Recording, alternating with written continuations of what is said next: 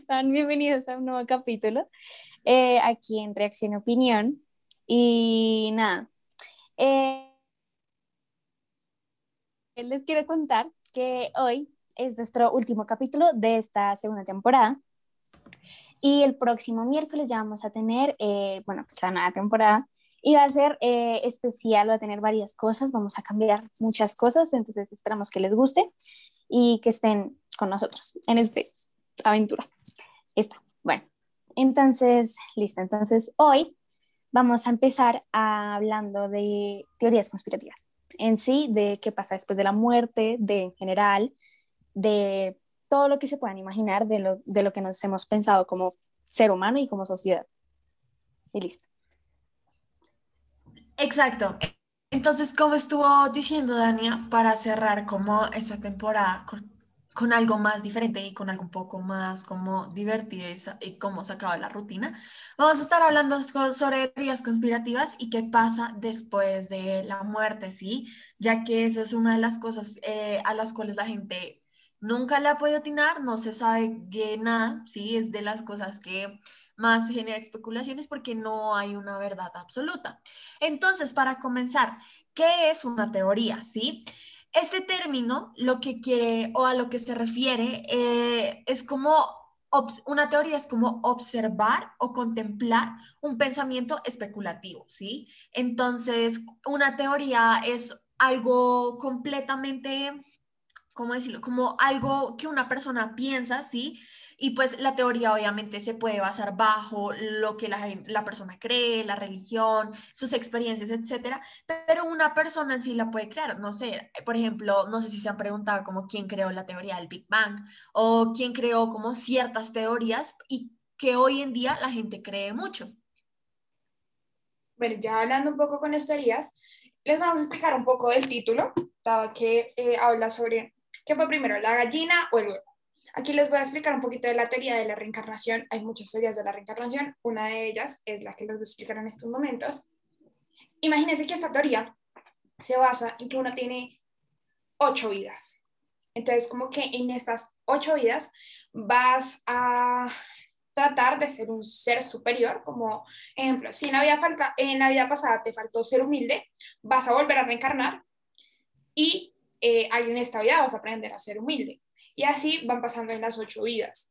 Entonces, aquí la pregunta es como, eh, también hay que tener muy en cuenta que en esta teoría se dice que tú escoges tu familia, tú escoges en qué, en qué país vas a nacer, escoges en qué país, digo, escoges en qué familia vas a nacer, cuáles son tus papás y eso. La pregunta es, ¿será que tus papás te eligieron a ti? Entonces, aquí está la pregunta de qué, qué fue primero, la gallina o el huevo. Bueno, pues eh, yo creo, cada hora acá estudió como alguna teoría. Yo estoy emocionada por la que les voy a contar porque me fascinó. Pero no sé si quieran decir algo antes de comenzar con este tema de las teorías. Que tengan la mente abierta. Porque yo cuando inicié investigando, yo dije como, nada de eso es cierto, o sea, X pero como que tienen, va mucho sentido algunas cosas que sí y hay cosas que no tienen explicación y hay cosas que no siempre lo, podamos, lo vamos a poder explicar con la ciencia, entonces ábranse a todo, digamos, eso de la gallina, no importa qué tal, qué tal si sirva con argumentos que ser ahí, o sea, sí, sí, sí, sí exista, y ya, eso es. Ok, entonces, ¿alguna quiere comenzar o comienzo yo? Como quieras. Comienza tú. Listo. Les voy a comentar sobre la teoría del huevo. ¿sí? Es muy chévere, me la mandó un amigo y en serio que me fascinó. Imagínense que la teoría lo que dicen es que cuando existió un Dios, ¿sí? Un Dios que es el Dios, bueno, supremo, el que creó el universo, etcétera, pero hay un grupo de dioses que son como el comité de este Dios, ¿sí? Pero eso no es tan relevante. El tema es que este Dios creó a un solo ser humano, y lo que hizo fue que este ser humano reencarnara, para que hoy en día ese ser humano es todas las personas que existimos hoy en día. ¿Sí me hago entender? Entonces, ¿qué pasa? La persona muere. Literal, es decir, como si yo soy Sarai y yo soy Dania. Entonces, un ejemplo que daban era, por ejemplo, que es como decir que yo soy Hitler y yo soy las personas que Hitler mató. ¿Sí me hago entender? Entonces, lo que habla es que, bueno, se llama como la teoría del huevo, que todo se basa en que solo una persona eh, dio como la población de todo el mundo, ¿sí? Entonces, esa misma persona es, yo qué sé, Franklin Einstein, o esa misma persona es, yo qué sé, el presidente de cualquier país, esa persona es literalmente todo el mundo. Entonces, la persona reencarna, puede reencarnar o en el tiempo antes de Cristo, o sea, en el año 500 antes de Cristo, o puede reencarnar en el, yo qué sé, en el 2023, pongámosle algo así, y nunca va a haber una alteración del tiempo. Y la persona tiene la oportunidad como de mm, verse a sí misma y conversar con la persona en la que reencarnó, ¿sí? Es muy divertida, a mí me gusta muchísimo. Es súper confusa y la vi de un video de, una, de un canal de YouTube, no sé ni siquiera cómo se llama el canal de YouTube, sí, solo me la enviaron y me gustó. Pero eh, estuvo súper chévere porque al final, qué loco sería llegar a pensar que o sea, todos seamos la misma persona, ¿sí? O sea, que la nada, que la nada todos seamos como 8 billones, ni billones, no sé cuántos somos en la población mundial, pero seamos esa cantidad de personas y que seamos buenos y malos. Dime. ¿Con qué fin esa misma persona comenzó a reencarnar en miles y miles y miles y miles y miles de personas? O sea, ¿como con qué fin? ¿Para hablar con él mismo siempre? ¿Cómo? ¿Cómo así con qué fin? No, pues, o sea, lo que el Dios dice, o sea, es que es muy chévere porque comienza todo como con la historia de un mancito que murió en un accidente de carro, ¿sí? Y el mancito, eh, bueno, abre los ojos y se encuentra con un Dios. Y el Dios le empieza a explicar cómo todo lo que está pasando, ¿sí? Le empieza a decir, yo soy Dios, pero tú ya has estado acá, porque hay algo muy importante que el Dios le, el Dios le dice y es como, si te das cuenta, acá no hay nadie más y nosotros sabemos que la, eh, en un día varias personas en el mundo pueden morir, ¿sí? Entonces él le dice, él le dice como solo tú y yo estamos acá. ¿Por qué? Porque es tu próxima vez, o sea, es tu siguiente vez donde vas a reencarnar, ¿sí? Entonces él le dijo, tú antes eras una niña de 7 años, ahorita eras un papá de 50 años, y vas a reencarnar en el cuerpo de una niña de 17 años de del año 500 antes de Cristo. ¿Y pues con qué fin? Porque el Dios explicaba, todo tiene un inicio y todo tiene un fin, ¿sí? Entonces, es más que todo como una teoría para evitar que en la muerte todo se acabó y la persona ya no existe y ya la persona dejó de vivir, sino para saber que la historia se vuelve a repetir y las personas tienen como más para vivir, ¿sí? Más para disfrutar. Sí, digamos, ahí, em, pues eso pues es reencarnación, ¿no? Y eso no podría decirse como, no, no es cierto, porque hay, digamos, hay casos, digamos, yo investigué casos de, de reencarnación.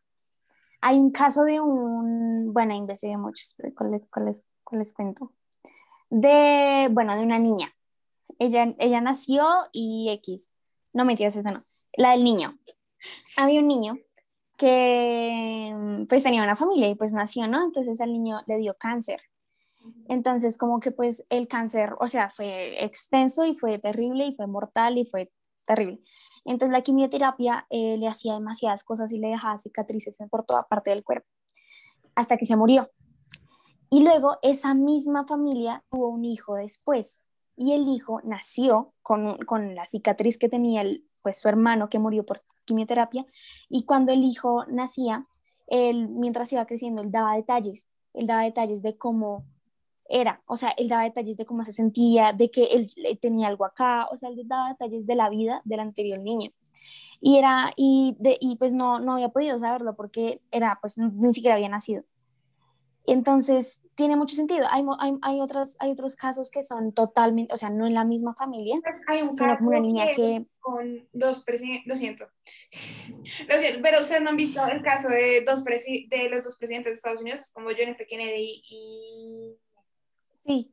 el otro que nació un siglo después y lo mataron eh, personas como que iban correlacionadas también con sus apellidos, fechas de nacimiento, lugares donde lo mataron antes, donde lo enterraron y todo ese tipo de cosas. Sí. Por ejemplo, no sé si también han escuchado, porque eso también lo averigüé, como que hay gente que normalmente, por ejemplo, por casos clínicos o algo así, como que hay gente que logra morirse como un segundo y vuelve, ¿sí? Como que lo, mm, lo, como que sí, como que alcanzan a volver a la vida. Y en parte yo siento que es de las cosas que más me cuesta, como, ese sí es de las cosas que más me cuesta creer, porque uno dice, uno como sabe que la persona no se soñó, pero hay gente que alcanza a decir que se levanta y que ve el cuerpo de la persona ahí en la cama, o por ejemplo, vi y hablan de que el 40% de las personas que les pasa eso, sí creen que saben como el tema de la muerte, ¿sí? Y hicieron como un estudio y todo es como muy similar, como en el algoritmo de, de que todo el mundo siempre piensa en un túnel, en una luz blanca, en, por ejemplo, hay gente que dice que siente paz, que silencio, etcétera. Y yo vi el testimonio de una persona que decía que cuando esa persona murió, esa persona vio todo blanco. Obviamente, como que uno dice, pues claro, cuando uno lo opera, ¿no? Alguno tiene la luz de como del quirófano en la cara, pues obviamente vas a ver blanco, ¿sí? Pero más que todo decía que la persona sentía mucha paz. Y mientras el doctor le contaba que fue un minuto de mucho estrés, de háganle, pónganle la vaina para, así para, el, para como reanimar, el man, el man sentía muchísima paz. Entonces, como que eso también es otro lado, que la gente dice que alcanza a ver la muerte, pero yo creo que realmente, yo, yo creo que eso no es verdad. Yo siento que en parte nadie puede lograr a conocer la muerte y volver a la vida completamente. Yo siento que eso debe haber un regalo o algo debe haber ahí secreto que nadie puede llegar a decir como, uy, muero, revivo y cuento lo que pasó. Pero es que saber algo, yo aquí averiguando es, es, raro, pero comencé a creer un poquito en la teoría de la reencarnación. ¿Por qué? Hay muchos métodos, hay eh, unos que a ti una señora te, te dice como que fue en tus vidas pasadas, se tratan a mí que las personas o el amor de tu vida o como tu media naranja no siempre va a ser tu pareja, puede ser tu papá, tu hermana, tu mejor amiga o más. Y como ese círculo de personas estuvieron en tu vida pasada. Entonces, eh, veía una pelada que decía, no, es que a mí, eh, la señora me dijo que eh, mi cuñada era mi vecina en la vida pasada. Mi papá era mi hijo en la vida pasada, o cosas así por el estilo. También hay otro método que, pues sí, da como más medito, que como que te hipnotizan. Y tú comienzas a ver todo lo que pasó en tus vidas pasadas. El problema es que te puedes quedar en tu vida pasada y como que moriste. Pero son bastante curiosas este, este, estos, estas teorías de reencarnación y siento que al fin, como que esas personas sí pudieron haber sabido qué es la muerte y qué pasa más allá de la muerte. Como yo sí creo en, real, en realidad en esos testimonios que la gente dice, no, vi un túnel o vi la luz, Paz o diferentes cosas, porque hay muchos. Yo creo que sí, porque no creo que eso sea producto de nuestra imaginación o producto de nuestro cerebro. Siento que es algo más como, en verdad, lo estoy viviendo y lo estoy pasando. Pues es que el cerebro tiene la capacidad de hacerte alucinar muchas veces. Entonces, cuando estás muerto, por así decirlo, el, cerebro puede, digamos, tomar eso como un método de, no sé, como de tranquilizarte o algo así, sentir paz, como tranquilizarte hasta que se muera. Pero sí también, tal vez, o sea, como que creo y como que no creo porque no siento que la gente, para que, y hay mucha gente que sí concuerda con otras personas, digamos, yo testimonio de una, aunque este no sé si sea tan cierto, pero de una señora que se murió, em, que duró muerta como 45 minutos y volvió y ella decía que ella vio a su papá que estaba muerto, o sea, que se había muerto hacer, que ella lo vio y que lo pudo abrazar y que el papá le decía, estás acá, pero no por mucho tiempo. o sea, como que era como una... Eh, era como un reencuentro espiritual entre ellos dos. Y ahí, pues no sé, yo la verdad no sé, pero sí siento que el cerebro nos puede hacer sentir algo, ver cosas y cuando estamos muertos, pero pues no sé. Yo, ¿saben qué creo? Y yo sí estoy, estoy en desacuerdo con Sarai. Yo creo que eso probablemente sí puede que hay gente que no puede explicar, ¿sí? Porque hay gente que dice, yo estoy seguro que no fue un sueño, pero no puede demostrar que no fue un sueño, ¿sí? Pero algo que yo busqué porque necesitaba saber y es que si el, si el corazón no funciona, el cerebro no puede funcionar, ¿sí? Entonces, si tú relativamente estás muerto, es porque al final tu corazón deja de latir, ¿sí? Por sí, el signo que te muestra que estás muerto ya completamente, que ya no hay nada para hacer, es porque tu corazón deja de latir, ¿sí? pero en un punto yo digo como Sí, hay gente que yo, es más, yo he escuchado que hay gente que dice que se les ha aparecido como el papá. Por ejemplo, yo cuando hace unos por ahí cinco años, si no estoy mal, se murió mi abuelito, yo alcancé a soñar una vez que mi abuelito se me aparecía en mi sueño y diciéndome como, mándale saludos a tu mamá y a tu tío, ¿sí? Porque primero, pues una muerte muy trágica, la más dramática de todas, pero pues yo, yo dije como, ok, eso sí lo creo, pero el tema es que yo siento que nuestro cerebro tiene como el poder de llevarnos como a otro límite, ¿sí? Yo no sé si a ustedes les pasa que a veces sueñan cosas que uno dice, pucha, gracias a Dios era un sueño. Por ejemplo, cuando uno tiene pesadillas que uno de la nada como, como que miedo, o cuando uno sueña que, por ejemplo, a mí me pasa un sueño que alguien se me muere y que me levanto y es como, gracias a Dios que es un sueño, es porque normalmente la mente nos hace creer que es verdad como dice por ahí, el poder está en la mente. Entonces yo por eso creo que esas historias no deben ser 100% verídicas. Exacto, digamos, ahí se puede relacionar con la parálisis del sueño. ¿A ustedes les ha tocado? ¿Les ha... No, no, pero sí he escuchado que hay gente que le ha tocado. Sí, o sea, la parálisis del sueño es, bueno, cuando tú estás en un estado de medio dormido y medio despierto, no, tu cerebro no se ha despertado por completo, pero tu cuerpo sí, y no te puedes mover, pero tu cerebro está prendido. Entonces, ahí es cuando, bueno, entonces la impotencia de no poderte mover, te desesperas. Y por eso está comprobado y que te hace alucinar. Pero entonces la gente dice, no, eh, pero lo vi, lo sentí, o sea, puedes hasta sentirlo. Puede ser lo mismo porque, digamos, el cerebro te hizo eso porque estabas muy, muy asustada. Puede ser lo mismo con lo de la muerte. Puede ser cosas que no son verídicas. Pues ahorita hablando de eso, ustedes no saben si, ustedes no han escuchado esa teoría que es como bueno, en TikTok eso súper famoso en su época, que era, tienes que meterte en tu sueño porque tú eres capaz de manejar tu sueño. Entonces, como que tú hacías el ritual y, y te, te imaginabas como el personaje que querías hacer en tu sueño. Y después eso ayudaba a que en tu vida real se convirtiera. Eso era una teoría bastante rara y bastante compleja, pero según mucha gente le servía.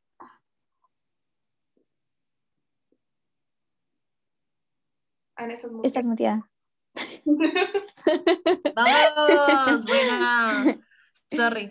Eh, es que, digamos, yo creo, por ejemplo, les voy a contar algo.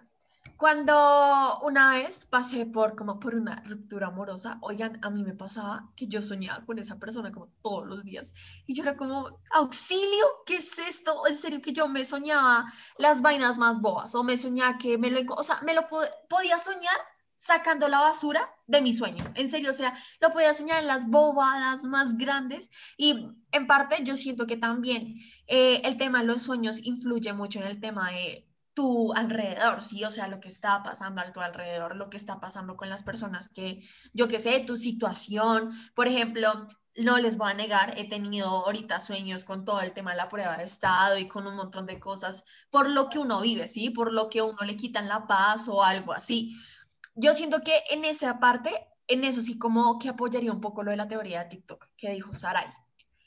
Pues quieren saber algo, hablando, pues también metiendo el tema de la muerte, porque estamos como saliendo un poquito, si cuando alguien que conoces, no es tu familia, o sea, no es cercano, que conoces, se muere, hay, eh, o sea, es que no sé cómo explicar.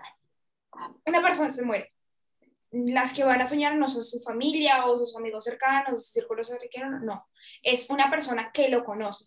Siempre va a soñar la noche anterior de que se muere. Siempre, siempre está, está confirmado científicamente que una persona que conoce al, al muerto va a soñar una noche antes de que esa persona se muera. Entonces siento que los sueños van enlazados con nuestras vidas. Es un poco raro y no, no hay una prueba científica de esto. Por ejemplo, lo que nos decía Ana, que ella soñaba todo que con la ruptura amorosa, que soñaba con esa persona. Ejemplo, a mí antes de que me pasara cierta cosa con, esa, con una persona, que se terminaban las cosas y yo no sé qué, las noches anteriores soñaba con esa persona y no había pasado nada para que mi subconsciente dijera como, te la voy a meter en el sueño, no había pasado nada.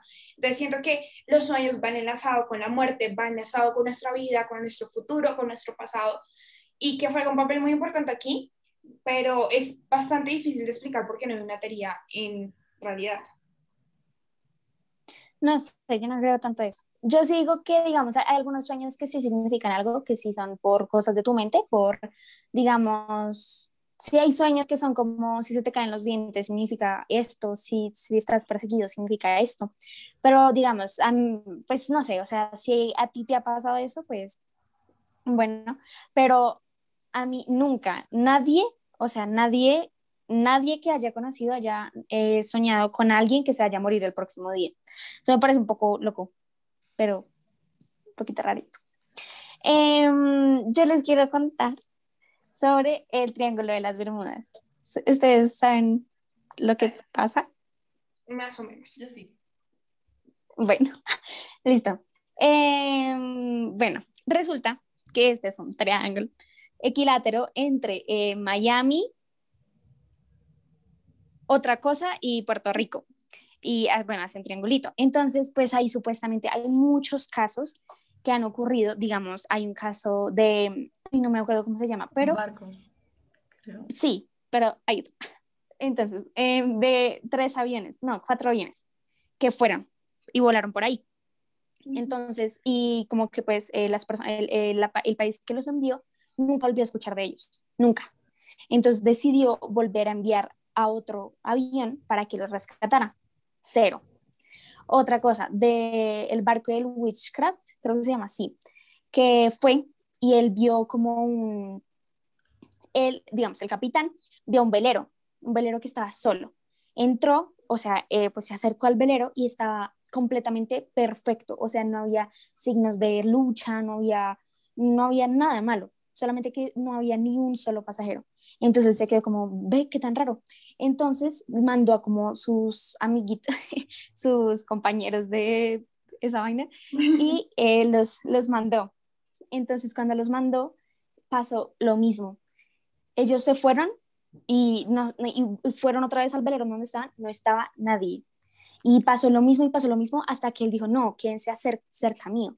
Entonces él supuestamente que vio como si una neblina los redondeara demasiado y se fue el velero. Y pasó lo mismo, pero excepto con él. Pero tiene una explicación. Y ahí se acaba todo el, ay, ¿qué pasará en el Triángulo de las Bermudas? Resulta que le pusimos mucho misticismo, porque en realidad el Triángulo de las Bermudas no es como cualquier, no es tan raro, porque es más, es primero, es un lugar donde hay, es muy profundo y hay cráteres en donde explota y como que el barco, como que, o sea, si el, si el cráter explota, el barco se va con el cráter y lo absorbe, como es muy profundo, no se ve nada. Luego, eh, hay un clima terrible, es muy normal, hasta los científicos decían como Em, es raro que no hayan más em, como desapariciones por ahí, porque es normal, o sea, es normal, es, es, igual de peligroso que otro lugar en el océano. Entonces, hay muchas cosas, hay muchas teorías que pueden decir como, uff, ¿qué? ¿En serio pasó esto y esto y esto, esto?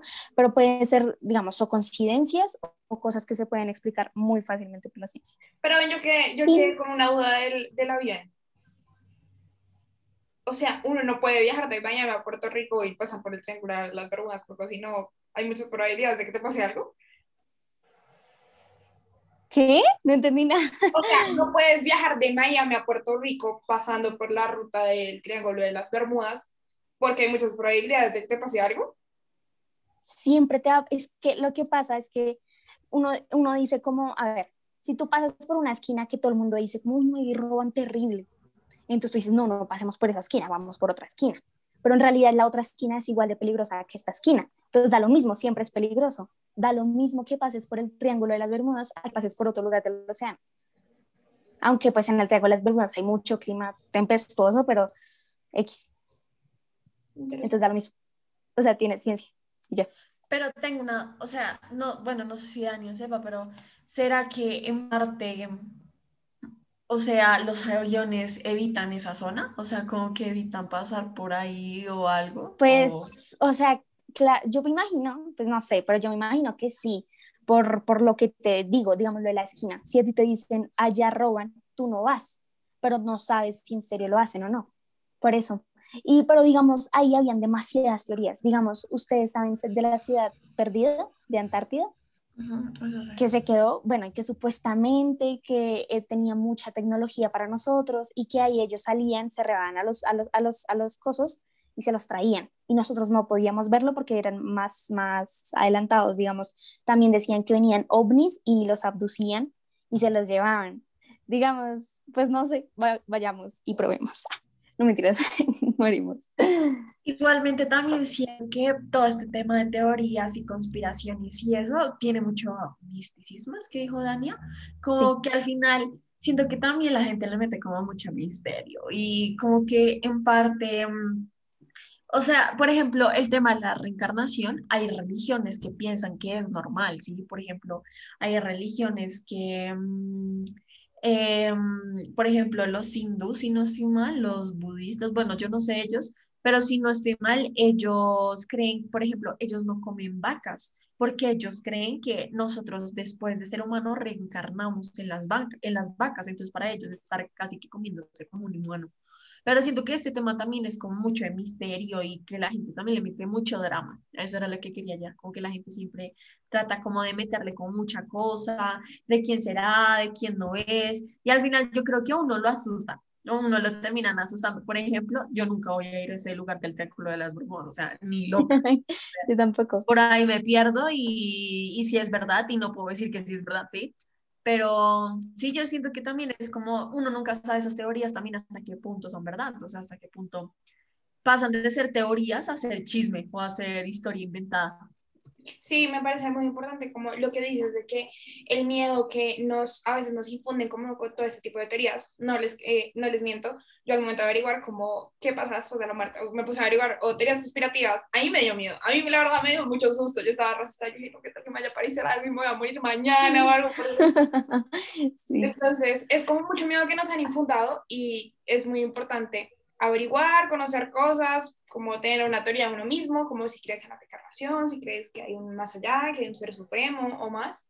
Me parece muy importante saberlo y pues está también nuestra intención aquí en el podcast, informarlos a ustedes sobre nuevas teorías conspirativas, nuevos temas, para que piensen y se culturicen un poco más. Entonces, les damos gracias. Yo quiero, bueno, para terminar, no crean en todo lo que les digan. O sea, siento que ya parar como la moraleja siento que también es mucho como, o sea, nosotros les contamos cosas que averiguamos y todo eso, pero creo que los puntos de, de opinión o las creencias de acá de nosotras eh, son completamente diferentes entre nosotras y entre lo que estudiamos. Entonces tampoco coman entero, o sea, si les vengo a decir la teoría del huevo, no me crean que en serio, entonces yo soy tú y yo soy Sara y yo soy Dania, no, no es verdad. ¿Listo? Entonces ahora sí.